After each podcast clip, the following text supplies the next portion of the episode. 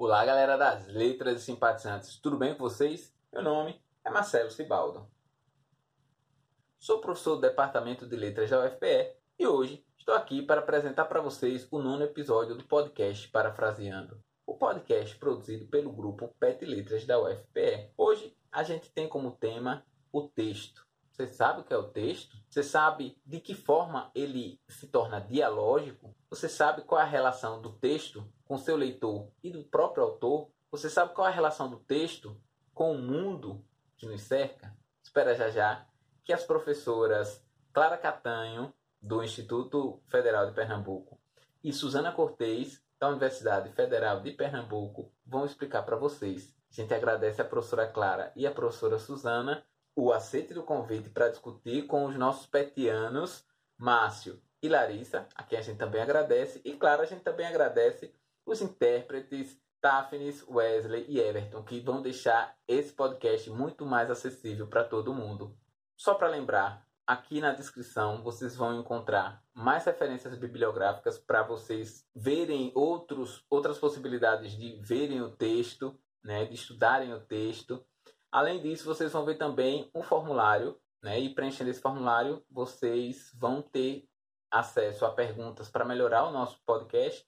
E vocês também vão poder ganhar certificado. Então é isso, pessoal. Espero que vocês gostem do podcast, curtam o podcast. Literalmente, vá aqui no botãozinho aqui embaixo, clique em gostei, compartilhe esse vídeo e se inscreve no canal. Dessa forma, vocês vão continuar ajudando Pet Letras a produzir material de qualidade sobre essa área tão maravilhosa que é letras. Até o próximo.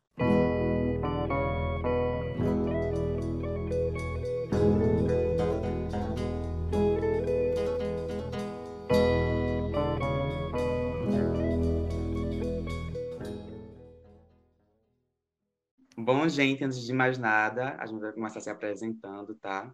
Eu sou Márcio Alan, Sou estudante de quarto período de Letras Português, de licenciatura, e bolsista do PET desde 2019.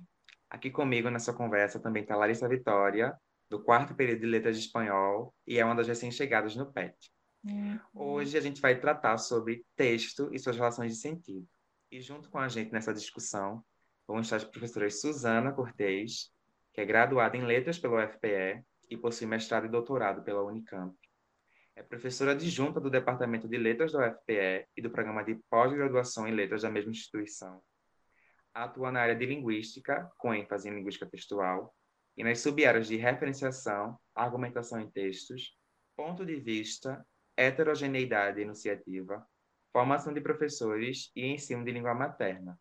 Além disso, tem atuado como vice-coordenadora do curso de Letras Português, licenciatura, também na UFPE Além dela, está Maria Clara Catanho, graduanda em Letras também pela UFPE e possuindo mestrado e doutorado também pela mesma instituição.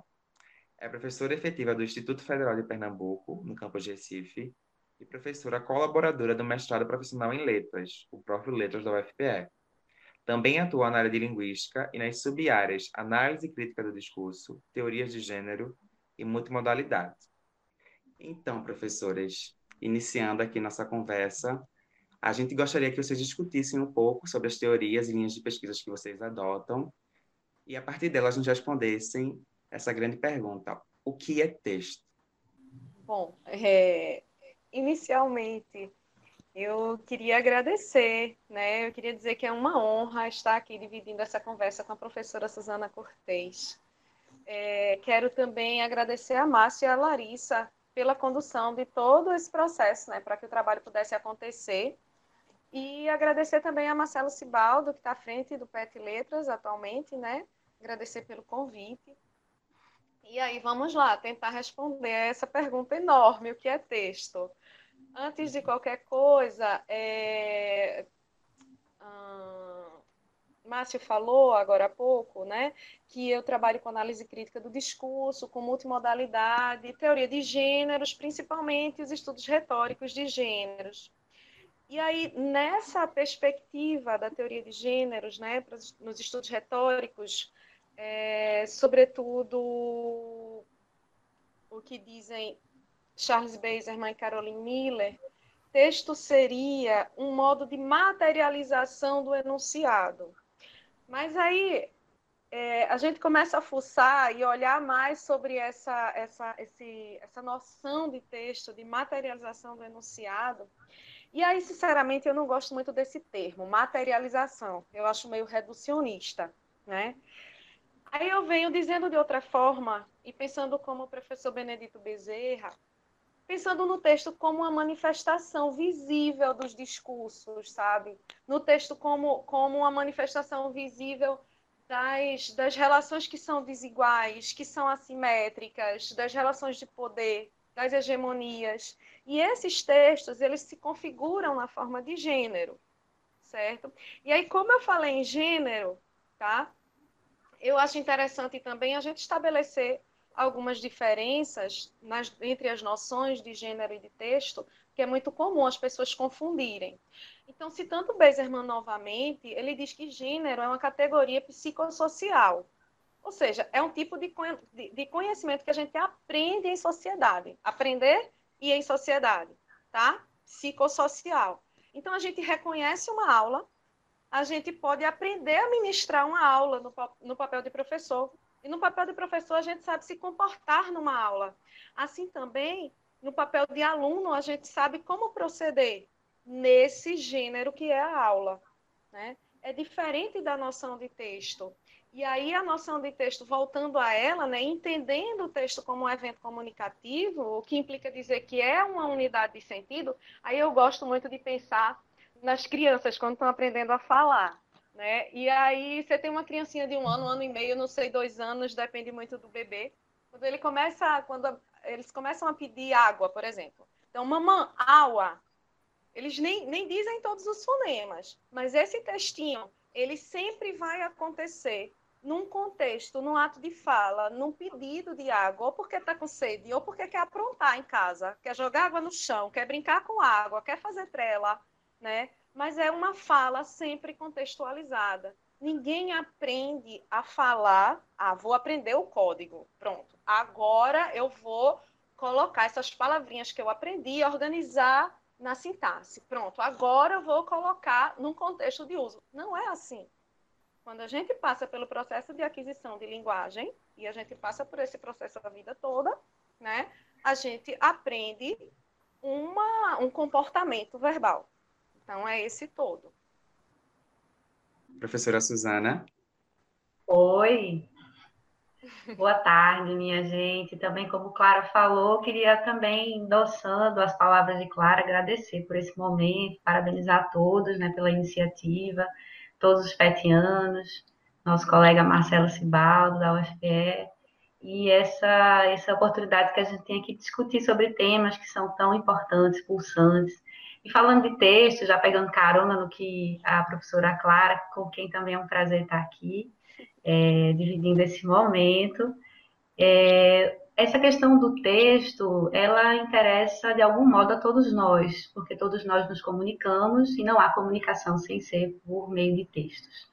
Essa comunicação inicial da criança, que a professora Clara falou, né, que vai mobilizando recursos é, iniciais de construção de sentido, já é um início de construção de textos, né? E esse texto que é, é imprescindível para a sua realização, o contexto. Então, é, Clara falou um pouco mais do gênero, começou a falar do texto, vem falando de gênero, e aí eu vou falar um pouquinho mais sobre o texto, porque o meu lugar é, de estudo é da linguística textual, né?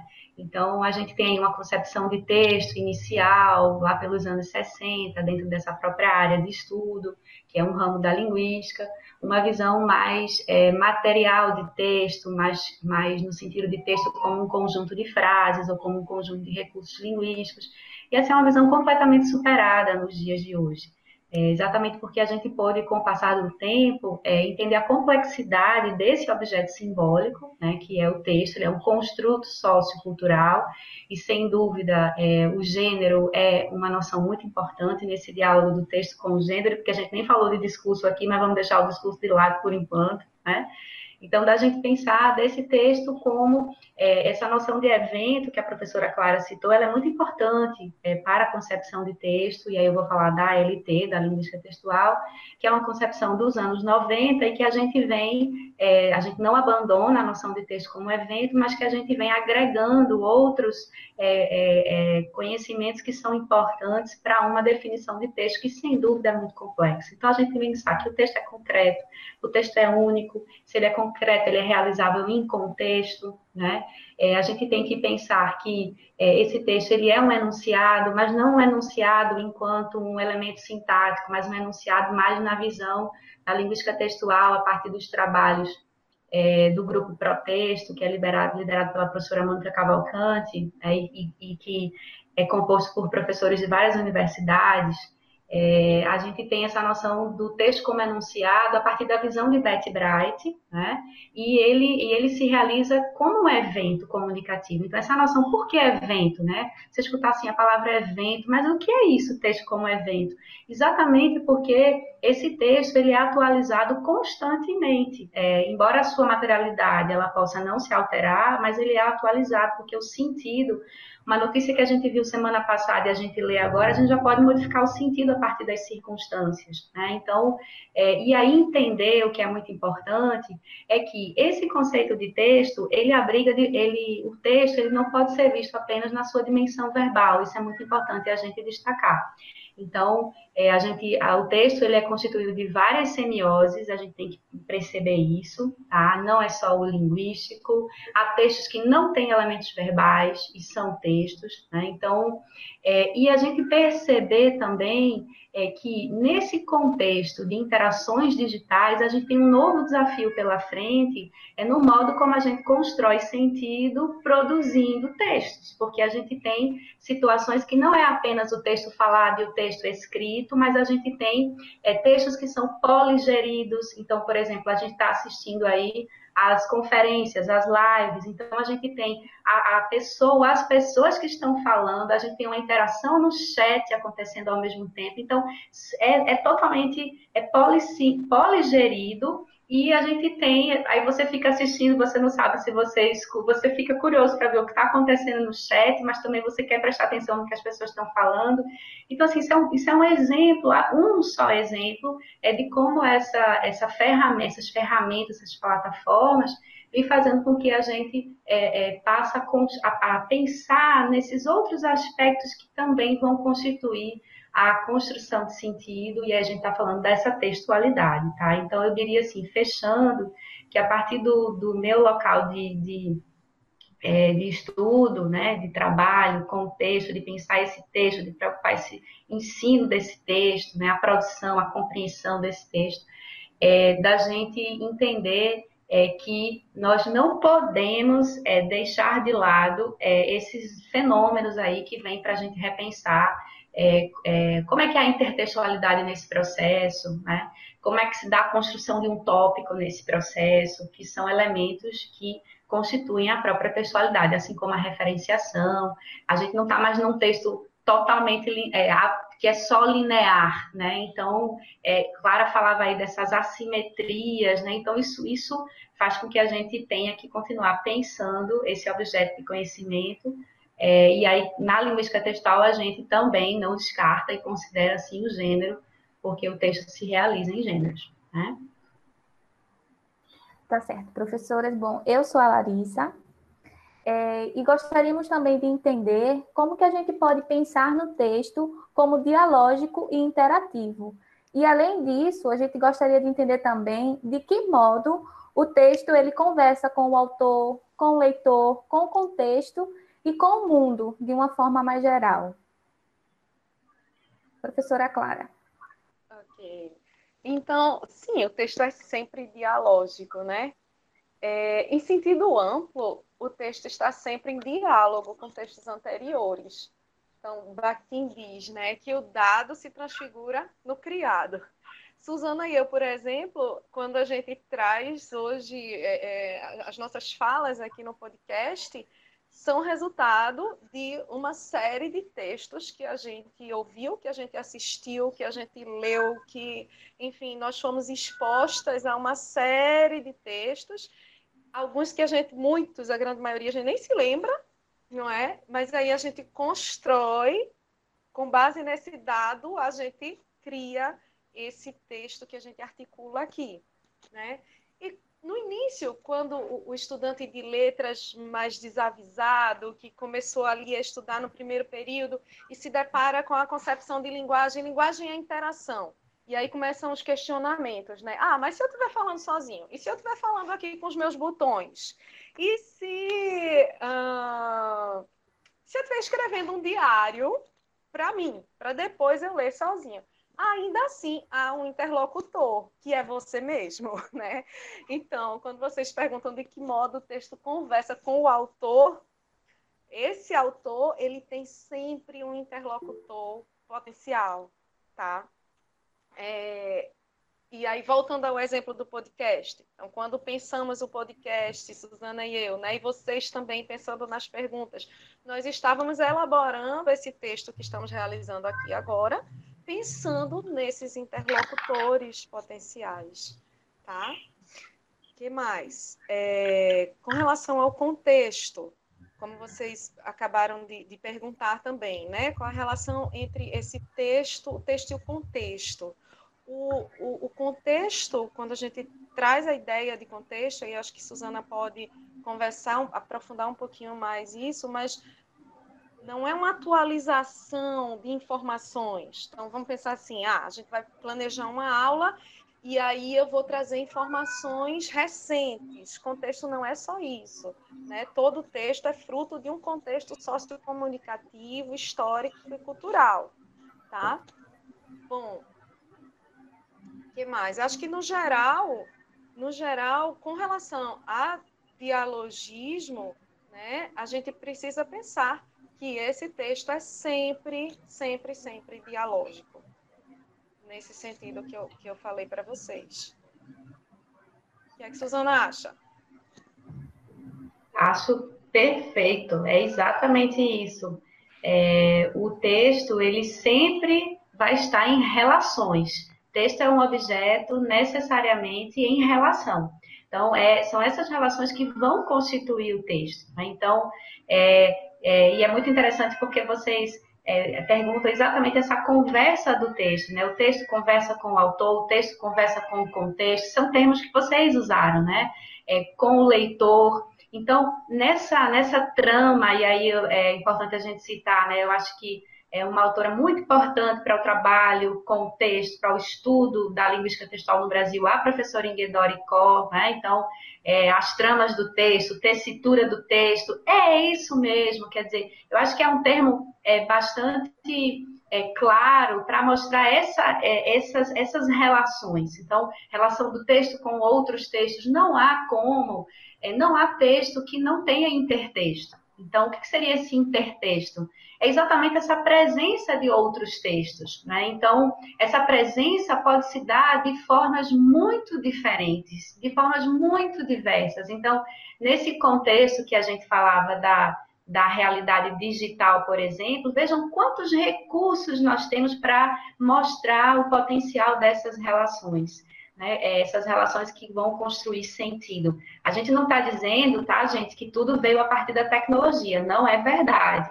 Apenas essa tecnologia, ela potencializa algo que a gente já fazia, né, que já existia. Né? Então, é, é, nessa relação, além da relação com outros textos, a gente vai falar disso que a professora Clara disse, que quando você vai produzir um texto, você é necessariamente influenciado por outros textos, porque nós somos é, constituídos, né? É, nós não somos, é, é, vamos dizer assim, por mais que a gente produza sozinho um ato único, é aquele poesia que eu escrevi e vou jogar lá na gaveta. Mas ela é necessariamente influenciada, vamos usar o termo, por outras vozes, por outros dizeres, que a professora Clara disse muito, de forma muito é, nítida aqui, que é, as, Aqui, quando a gente está falando, a gente não tem condição de medir o que, é que a gente está mobilizando dos outros textos que nós já lemos. não é clara. Então, a gente não tem como, como aferir aqui. A gente não, a gente traz até de forma, muitas vezes até inconsciente o que, que a gente está trazendo aqui, porque a gente não controla. É, é, a gente, é, algumas informações, citações, nomes de autores, a gente traz de forma consciente, mas tem outras coisas que a gente não tem como saber exatamente onde foi que a gente pegou, porque é, é fruto de um conjunto de leituras, de estudo. Então, eu acho que é, essa ideia da trama, né, essa ideia da tessitura, a gente também vê isso nos trabalhos da professora é, Irandé Antunes, que tanto se dedica né, a pensar o ensino da língua, a colocar o texto no centro, né, o texto como um objeto é, fundamental para a gente pensar é, a formação de um leitor, a formação de um, de um escritor, de um falante, de um produtor de textos, né, digitais, orais, escritos, não importa. Então, é, essa ideia da tessitura e dessas relações, elas são fundamentais. É, a gente não pode dizer assim, né? Claro que o texto nasce de chocadeira. Não tem texto que venha de chocadeira, porque de, algum, de, de algum tipo de trama ele sai, né? Então, nessas, nessas essas construções é, é, textuais, elas não são, elas não nascem no vácuo, nem in vitro, né? porque elas são necessariamente contextualizadas. A professora Clara falava do contexto, a gente pode citar um autor para quem tem interesse, William Hanks, que é um autor é, que utilizamos na linguística, que vai estudar o contexto como emergência, como incorporação, mas aí são assuntos mais específicos mas é, fica a dica para quem tiver algum interesse na área de letras, especialmente. Né? Então. É, professoras, para vocês, de que maneira a leitura de um texto é, poderia auxiliar um indivíduo a ter um escape da realidade, sobretudo num momento de calamidade pública, como esse que a gente está vivendo, né, por exemplo? Professora Clara. Suzana é a mulher das artes, né? Olha quem fala, que é a mulher do texto literário que está aqui na minha frente, que ela ama. Suzana é a mulher. A arte salva a gente, minha gente. Vocês querem um, um momento mais adequado para a gente falar sobre isso? O que seria de nós, né? É, é, nesse momento de pandemia, de isolamento, em que a gente perdeu, perdeu o toque, o abraço, a gente se relaciona pela tela, sabe? É, e, e, e, e, o que seria o que seria da gente sem, sem nossas séries, sem filmes, sem livros? É, é, quantos museus a gente tem tido acesso, claro? Né? Aí depois a gente vai falar sobre essa questão de acesso e de tecnologia. Mas, por exemplo, é, é a gente vai falar de escape, escape Gente, eu estou lendo um livro de Agualusa, José Eduardo Agualusa, Sociedade dos Sonhadores Involuntários. Eu precisava de uma coisa, assim, não basta ser um romance, a gente tem que falar de sonhos, porque esse momento que a gente está passando é muito difícil. Né? Então, mas eu queria chamar a atenção para essa história de que é, é, não, é, é, não é só o que a gente lê, né? A literatura é fantástica, claro, é, mas não é só o ler. É, o texto a gente lê, a gente ouve, a gente assiste, a gente vê, né, trazendo a noção do, do, da multimodalidade. Ora, todo texto é, é, é multimodal. Né? E, e aí tudo isso a gente pode trazer para esse momento né, que a gente está vivendo. Mesmo assim, né, ao mesmo tempo, a gente precisa também a gente precisa estar atento, né? Porque a ideia, como vocês perguntam, né? A ideia do de estarmos vivendo calamidade pública, uma situação de calamidade pública, estarmos e precisarmos da, da, desse escape, né, desse ópio que a gente pode buscar aí na arte, a gente ao mesmo tempo tem que estar muito atento, né? A gente tem que estar muito atento a essas atrocidades que infelizmente os nossos líderes políticos estão cometendo, né? Não, a gente não está só numa situação de pandemia, mas numa numa situação de abandono, numa situação de, de maldade mesmo. então, de atitudes racistas, de descaso com a população em situação de vulnerabilidade, de crimes ambientais, é se aproveitar que a população está prestando atenção, né, claro, preocupada em sobreviver. Então, vamos desmatar a Amazônia mais ainda, com índices chegando né, a, a, índices de desmatamento que a gente nunca tinha visto antes. Então, a gente precisa muito desse escape, a gente precisa muito da arte para poder respirar, né? mas sempre estando atentos. É isso. E para a senhora, professora Suzana, o que, é que a senhora Eu acho que Clara falou tão bem que eu poderia até ficar calada, porque eu acho que foi uma resposta excelente, uma resposta abrangente, é, sintonizando com esse contexto que a gente está vivendo, né, de vários desafios que são postos, e, mas eu não vou ficar calada, eu vou ter que dizer. Então, é, falar, Suzana. Não é? E é ela não falou da Então, a gente precisa, eu vou falar de uma coisa que eu acho que é emoção. A gente está precisando de emoções benéficas. A gente está precisando é, encher a nossa alma né, desses sentidos, abrir essas telas mentais, tá? É, em que a gente possa criar essa ambiência de nos sentirmos mais aconchegados. E eu acho que é, Clara foi, foi precisa quando ela disse que não é só a leitura de um texto escrito, de um texto literário, mas são as séries que a gente gosta de assistir, porque a gente está lidando com a noção de leitura que não é só o verbal. Né? Então, nós lemos filmes, nós lemos teatro, nós lemos fotografias, né? então quer dizer, a gente é, interage com esses objetos simbólicos que é, despertam sentidos e emoções que vamos mobilizar. Então, é, pensando nessas, nessa, nessa, é, no que nós somos capazes de construir, a gente também está se insuflando de muito ódio, né? E nos desumanizando nas redes sociais, pela pró pelo próprio uso da linguagem, pelas nossas produções textuais, simbólicas. Então, Aí é onde entra a questão da ética, da empatia, porque a gente precisa pensar nesses elementos. E a gente não, a gente também precisa, acho que a gente falta aí de uma, uma educação, é, ela não é só linguística, sabe, mas uma educação de como a gente poder lidar é, com, com esse mundo que está tão aberto. Porque essa sensação que eu tenho é que é um mundo que está escancarado, porque a gente tem acesso a tudo, a gente ouve tudo, a gente pode, inclusive, permanecer 24 horas conectados, porque onde é que é o botão para desligar, né? É, o mundo está conectado, então isso também pode nos, nos atormentar por um grande volume de informações.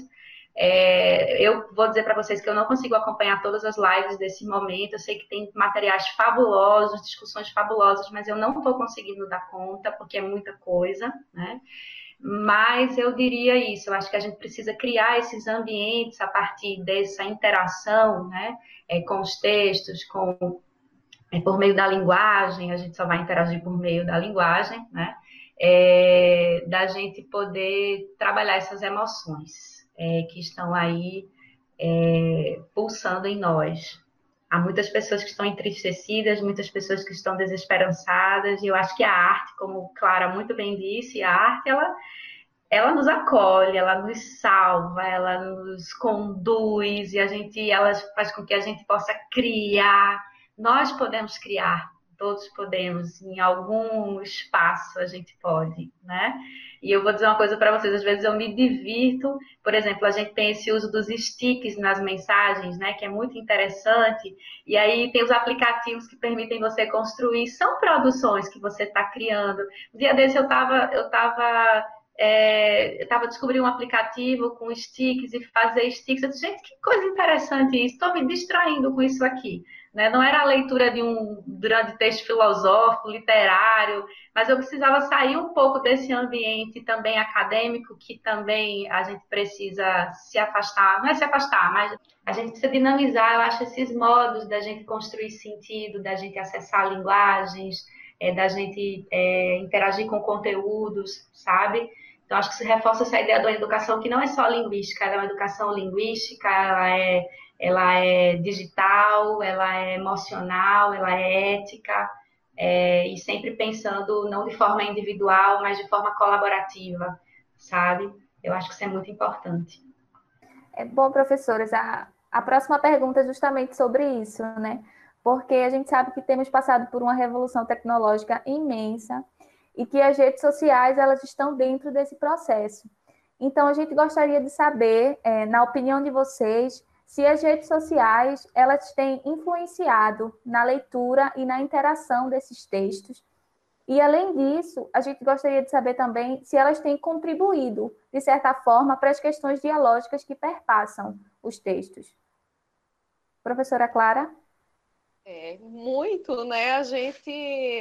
É, a influência das redes na maneira que a gente lê que a gente interage eu, eu acho que a gente, antes de qualquer coisa, a gente precisa saber que novos acordos sociais emergiram, né?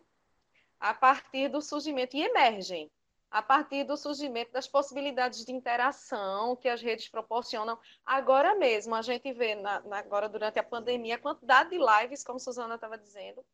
É, eu não sei quem acompanha as lives de, de Tereza Cristina, a, a sambista Tereza Cristina, mas, minha gente, eu não consigo acompanhar muito, porque às vezes fica muito tarde e tal. Mas o pessoal está começando a paquerar nas lives. E, e, e, o pessoal começa ali nos comentários a, a, a mandar mensagenzinha e, a paquerar e a, a, Quer dizer, ela não, eu tenho certeza que Teresa Cristina ela não imaginava isso. Ela estava fazendo live para cantar música, para chamar outros cantores, outros parceiros musicais. E, e veja, a coisa meio que sai do controle, às vezes é imprevisível. Então, assim, são, são acordos sociais que vão surgindo nessa, nessas plataformas e com essas possibilidades. Suzana estava falando né, sobre as figurinhas, né, sobre criar figurinhas, e às vezes eu fico esperando. Tem umas figurinhas assim que eu acho ótimas, e eu fico esperando a oportunidade de usar, de jogar ali naquela conversa. Tem uma história que uma amiga em comum, não sei se Suzana vai saber quem é, mas eu também não vou dizer o nome dessa amiga, que contou sobre o irmão dela, uma grande fofoca. O irmão dela ficou viúvo, história triste, assim, começa com, com essa coisa de ter ficado viúvo, mas ele, né, diz: não, eu vou, vou agora entrar no Facebook. Isso faz um certo tempo já, não existia nem Instagram. Eu vou entrar no Facebook, vou criar um nome aqui para ele, é Gilberto, o nome dele, tá? E Gilberto resolveu entrar no Facebook para poder fazer novas amizades, quem sabe até desenrolar uma namorada. Só que Gilberto, aprendendo a usar o Facebook, ele só olhava as postagens e as pessoas dizendo, né? E aparecia lá, José curtiu isso, Maria curtiu isso, João curtiu isso ele começou a escrever nos comentários: Gilberto curtiu isso. E a minha amiga disse: Tio, você não precisa escrever, Gilberto curtiu isso. Basta você clicar no joinha, clicar no legal. Né? Então, assim, é, nas nossas reuniões do Meet, por exemplo, ou, em qualquer plataforma aí, é, é, você respeitar o turno de fala do outro, desligar o microfone, cada um fala de uma vez, não dá para ganhar no grito. Cuidado com alguém que aparece lá atrás, que pode aparecer sem camisa ou, ou sem outras partes da roupa. E, e isso tem é, é, trazido uma série de memes também aí para as redes, né? E tudo isso tem a ver com essa relação que a gente, a forma que a gente tem interagido e que a gente lê e que a gente usa essas ferramentas com relação a questões dialógicas no texto, aí é impressionante, porque tem horas que a gente entra no Instagram ou no Facebook, sei lá, e você não sabe mais do que é que todo mundo está falando da mesma coisa, está brincando, está criando meme, e aí você tem que recuperar aquele contexto para poder entender qual é a piada. Aí eu queria trazer um exemplo. Para quem não é de Recife, eu vou contextualizar um pouquinho. Vejam, é... no Carnaval de 2020, aqui em Recife e Olinda, a gente começou a ver, desde as prévias, a gente começou a ver plaquinhas dizendo: se aqui tá bom, imagina no Le Parque. Os blocos com placas, moradores do Le Parque. Então, contextualizando, o que é o danado do Le Parque? Le Parque é um condomínio de luxo aqui em Recife, que se, se localiza num bairro próximo ao bairro de Boa Viagem, que é o metro quadrado mais caro de Recife, mas não é Boa Viagem. Então, é um condomínio de luxo que se diz Boa Viagem, mas que não é Boa Viagem. Pessoas muito ricas, pessoas de classe social alta, né? O que acontece? Um, uma página do Instagram, que é bem famosa também aqui, que se chama Recife Ordinário. Recife Ordinário publica coisas do dia a dia da nossa cidade, transporte público, é, problemas mesmo da, da comunidade, fazem solicitação e tiram muita onda, fazem muita piada com os bairros, muita zoeira e criam memes, né? Então, Recife Ordinário é muito famoso aqui. No dia 14 de fevereiro, a página do Recife Ordinário pegou um informativo dizendo ser desse condomínio Le Parque e publicou esse informativo na, na, na página, né? E o informativo dizia, era um, era um suposto aviso do condomínio. É, no suposto aviso do condomínio, o síndico dizia que as pessoas estavam bebendo, fumando, se prostituindo, fazendo festas em lugares indevidos. Tudo dentro, dentro de um condomínio onde moram pessoas de uma classe social muito alta aqui de Recife. Então, pronto, os moradores do condomínio Le Parque começaram a ameaçar a página, acusaram os administradores da página de estarem desvalorizando o imóvel deles, do condomínio. Bom, como a gente diz aqui em Recife, eles começaram a estilar, né? Começaram a achar ruim demais. Aí virou meme, minha gente, vocês não têm noção. Eu nunca vi uma coisa dessas. O meme saiu da rede e foi parar nas ruas até na base do pé, do, da, do galo da madrugada. Tinha lá escrito: melhor é no Le Parque. Aqui está bom, mas melhor está no Le Parque. Estandartes de carnaval. Aqui é bom, mas o Le Parque é melhor. Pessoas fantasiadas de síndico do Le Parque, pessoas fantasiadas de policial com crachá, Operação Le Parque, né? Então, assim, muito divertido, muito para os moradores do Le Parque não né? Mas eu acho que é um exemplo, é um exemplo de como essas relações, assim, elas saem das redes, elas ganham a rua, vêm da rua, ganham as redes, voltam para a rua e estão aí entre a gente, né? Acontecendo, são textos. Exatamente, perfeito, Clara. Os exemplos foram maravilhosos e, e, da gente pensar como é, porque eu, eu tenho a impressão, é, a pandemia ela está realçando muitas coisas, ou talvez acelerando aquilo que a gente ainda resistia, porque agora a gente precisa da tela, foi isso que você falou, né? Eu até tenho medo que esse mundo esteja ficando muito quadrado, porque você usa a tela para trabalhar, para estudar, a tela para se divertir, a gente está telando tudo, né? Esse exemplo da live da Tereza Cristina, realmente tá muito, não, também não vi ainda, mas só escuto bons comentários. Então, a gente, para se divertir, a gente está recorrendo a essa tela, a, gente, a, a ponto que você é, é, precisa do real, porque está tudo é, virtual, digital, né? Então, eu acho que, é, diante disso, é, a, a gente ainda está muito respaldado pelo modo de interagir é, fora do virtual e que, de algum modo, quando o mundo digital ele começa a se estruturar, ele vem muito influenciado pelo nosso modo de se relacionar no real, só que agora a gente já está num outro momento que a gente tem textos que são efetivamente nativos digitais, quer dizer que eles são construídos realmente no universo digital. Se a gente pensa, por exemplo, num texto como a notícia, ela mudou completamente. A notícia do, do jornal escrito é completamente diferente da notícia posta numa rede social nos dias de hoje é, que você tem aquele linkzinho marcado de azul no texto da revista, que se você quiser, você clica, você já abre um outro texto sobre isso. Você tem data de atualização da notícia, então quer dizer, ela pode ser constantemente ajustada, esse texto pode ser ajustado.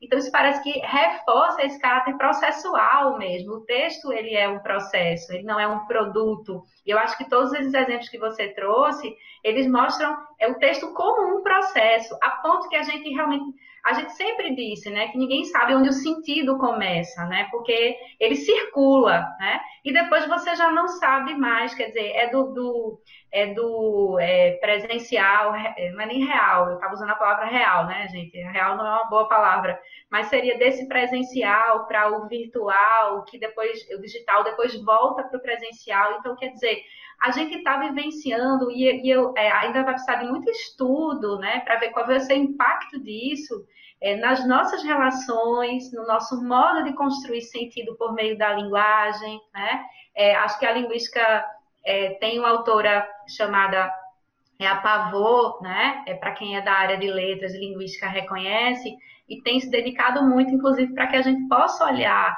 é, a própria, os, os próprios linguistas, nós, né, que estamos na área, que a gente possa olhar para essa realidade é, de uma forma a, a, a não querer usar as teorias que nós já temos para enquadrar essa nova realidade. A gente precisa repensar as nossas teorias para poder dar conta disso, no, disso que é, é, não é completamente novo, mas disso que está, de algum modo, inovando. Né? Então, é, nós estamos, é, semana passada, nós estávamos numa banca, eu nunca tinha participado de uma banca é, virtual, uma banca de mestrado, é, então é, houve muitos convidados do candidato é, participando da banca, né? É, é, bem diferente quando a gente tinha aquelas bancas que tinha um professor que não podia comparecer e fazia à distância, mas o evento da defesa acontecia presencialmente. As pessoas se abraçavam quando terminava a defesa, e, e dessa vez não, não teve isso, né?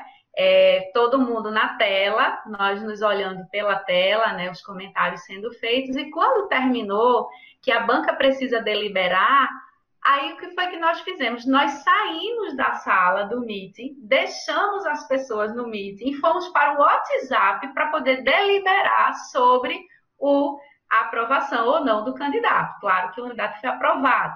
Né? Então, a gente foi para. Nós usamos o recurso do WhatsApp de falar em vídeo pelo WhatsApp para poder deliberar. Então, a gente fechou o áudio, a gente fechou a câmera é, deixamos ele na sala virtual. Então, sim, é, são coisas que, que são. A gente precisa decidir isso. E, e uma coisa que eu achei interessante, tá? Vocês, é, vocês vão achar curioso, é que durante a defesa, quando os examinadores começavam a apertar mais na arguição, os ouvintes, que eram os convidados, começavam a escrever palavras de incentivo no chat. Então, isso foi legal, porque numa defesa presencial isso não é possível.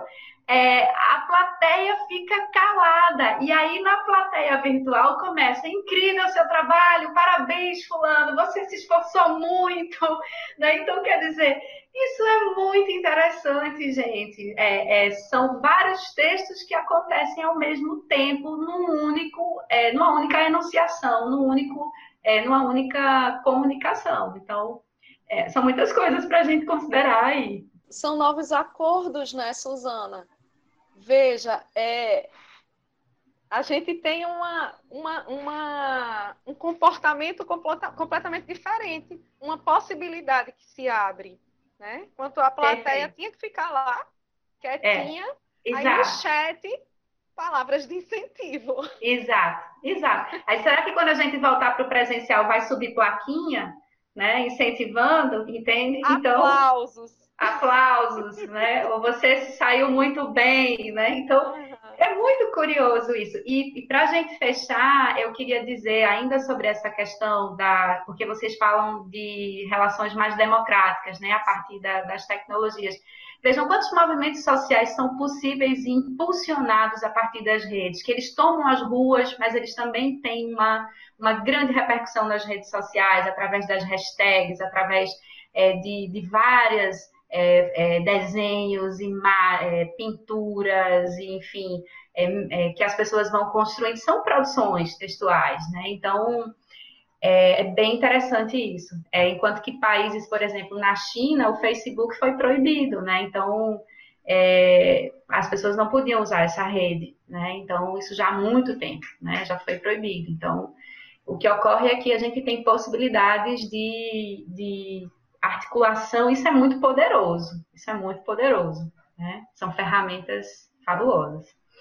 Eu, eu queria bom. falar um pouquinho também sobre esse, esse essa democratização e pensando no que Suzana havia falado sobre a banca, é, as nossas aulas, né? Como a gente precisa criar materiais numa situação.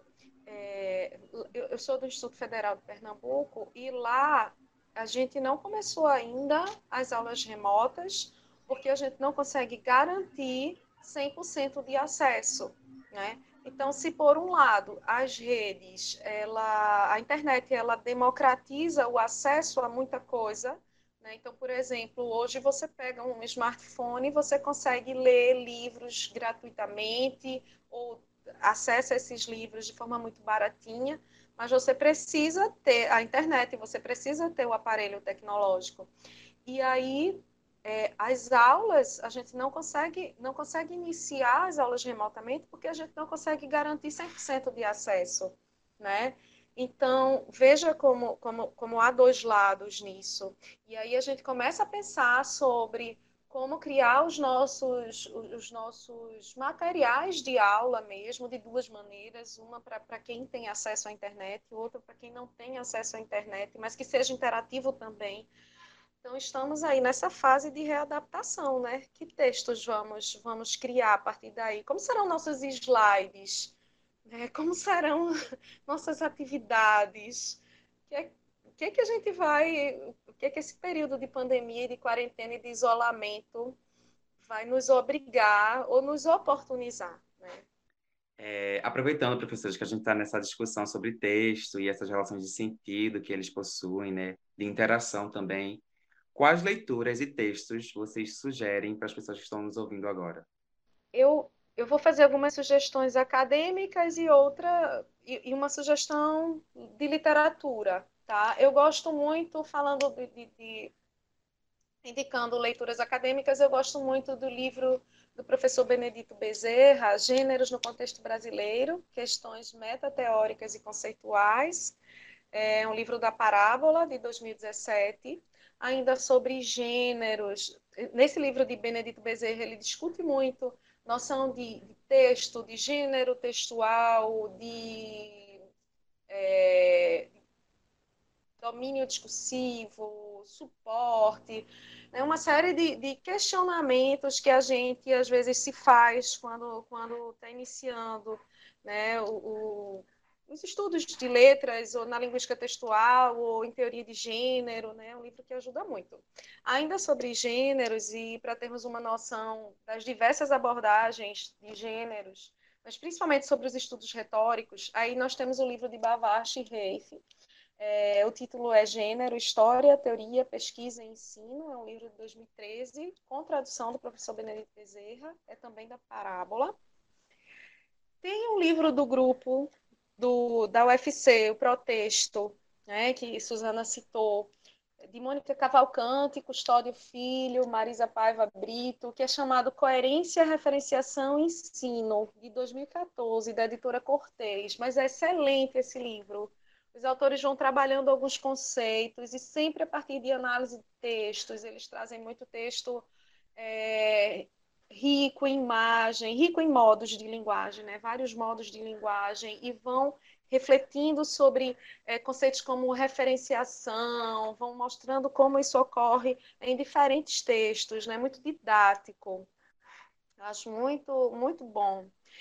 E para sair da academia, como eu tinha dito a vocês, tem sido meu ópio e eu estou amando a Sociedade dos Sonhadores Involuntários, José Eduardo Agualusa, que é um autor angolano, é uma fuga danada da realidade, mas ao mesmo tempo ele faz uma reflexão sociopolítica que serviria para discutir a necessidade da gente garantir, manter a democracia em todos os lugares do mundo, sabe, gente? Então, indico demais. É isso. É, eu coloquei na minha indicação um livro que a Clara é, apontou, que é o da Cavalcante, Custódio Filho e Brito, que é a coerência, referenciação e ensino, excelente. É, tem os sentidos do texto, que é um livro bem é, voltado para a graduação, também da professora Mônica Cavalcante. Tem um livro bastante conhecido pelos alunos do curso de letras, né, que é o do professor Luiz Antônio Marcuski, é, que é Produção Textual, Análise de Gêneros e Compreensão. É, essas são referências no campo acadêmico.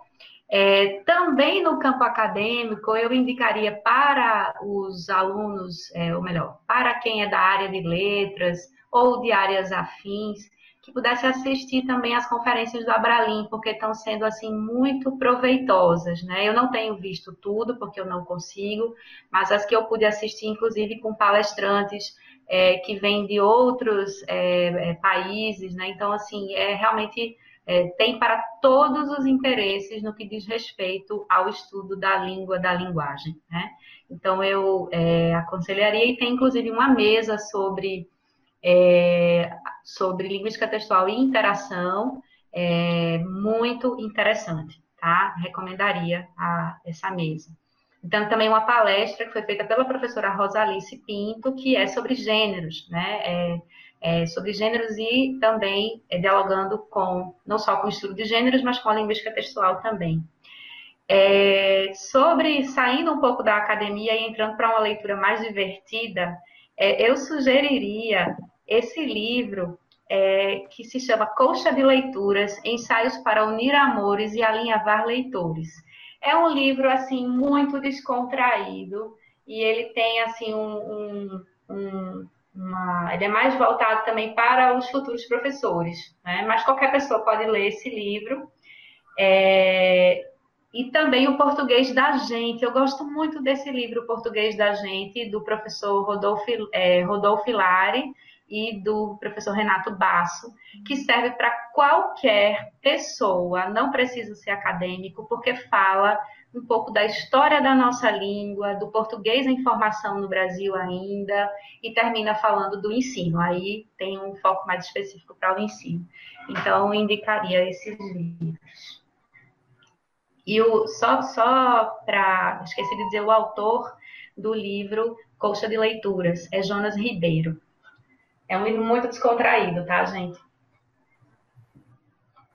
Bom, professoras, a nossa conversa está sendo maravilhosa, de verdade.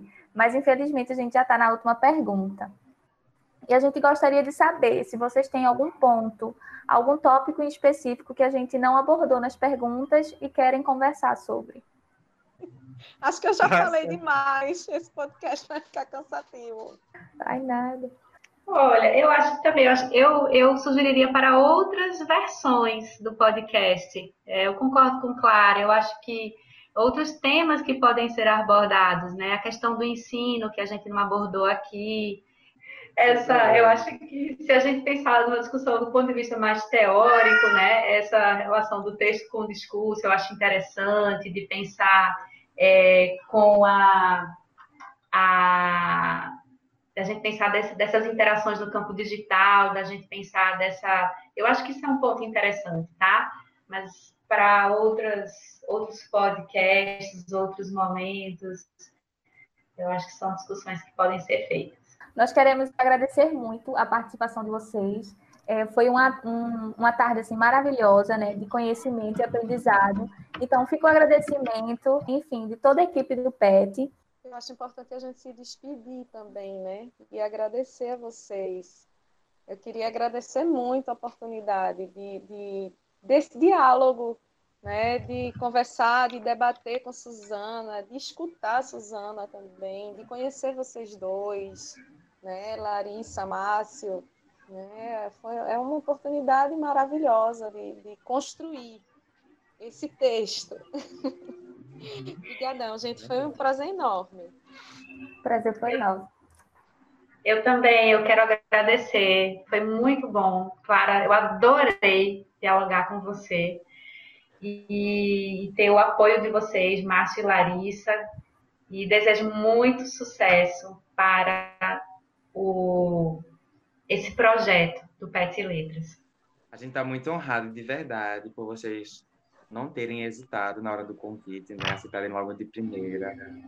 Estou muito feliz, muito honrado mesmo. A gente agradece muito, vocês não têm noção da nossa gratidão por esse momento aqui, vocês, enfim, fazendo com que mais pessoas conheçam que a gente estuda, que a gente trabalha e consiga compreender, né, a dimensão dessa desse poder, né, que é o texto, que a língua tem. Muitíssimo obrigado. A gente espera muito encontrar vocês em mais oportunidades, em outros projetos, enfim. A gente também agradece para quem ouviu até agora e participou dessa interação, dessa discussão com a gente.